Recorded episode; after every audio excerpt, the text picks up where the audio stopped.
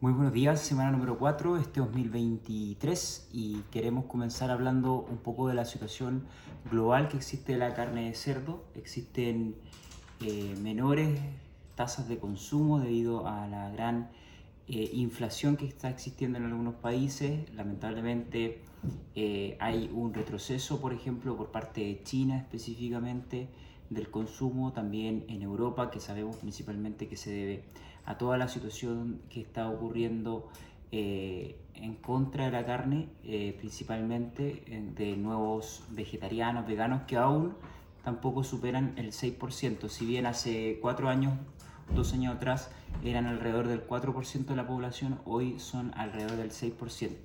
Sin embargo, unas cifras que hace poco mostró un reconocido periódico muestran que países que antes eran mayormente vegetarianos, como la India, China, hoy en día son menor en porcentaje, es decir, que hay una transición hacia personas que son omnívoras y que obviamente agregan la carne dentro de su consumo.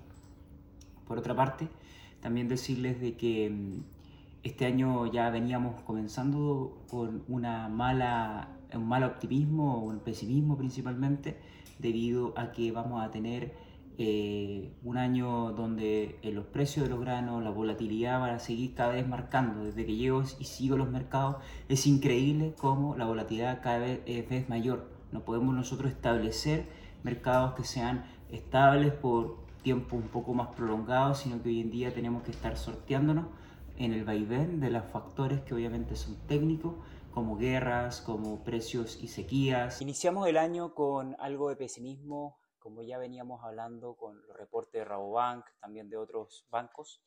Y eh, este año tenemos que obviamente no bajar los brazos y centrarnos en aspectos que son sumamente importantes, que son la eficiencia. Mucho tiempo estuvimos mirando a Estados Unidos como un país líder en producción, que eso obviamente no quiere decir que no lo sea. Son un país muy grande, tienen 6 millones de cerdas y generan más de 110 millones de cerdos al año. Sin embargo, hoy en día cuando miramos la productividad, la eficiencia, muchos países de Latinoamérica ya superaron los dígitos de Norteamérica. Y es por eso que también tenemos que saber de que esto es gracias al trabajo incansable en la mejora de la eficiencia. Muchos de nuestros países en Latinoamérica no son, no son productores de grano, por tanto, esta, este factor ha hecho de que muchos de ustedes estén trabajando en la eficiencia de producción y es lo que tenemos que seguir trabajando este año de camino hacia allá. Es por eso que este año, en 333, nosotros hemos hecho un proyecto y un congreso para poder fortalecer a diversos productores, diversos gerentes de producción en los aspectos más importantes que hoy día se están hablando. Temas como el medio ambiente, temas como la gestión de datos productivos, la eficiencia de producción, la comercialización, son temas muy, muy importantes para que obviamente las empresas puedan alcanzar y tener mejores beneficios.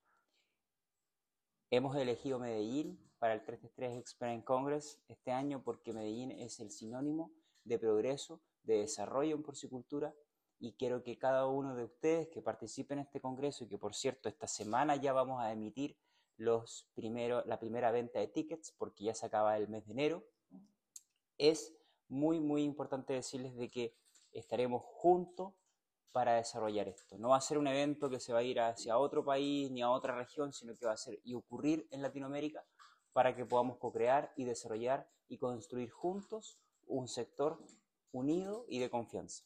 Muchísimas gracias y nos vemos la próxima semana.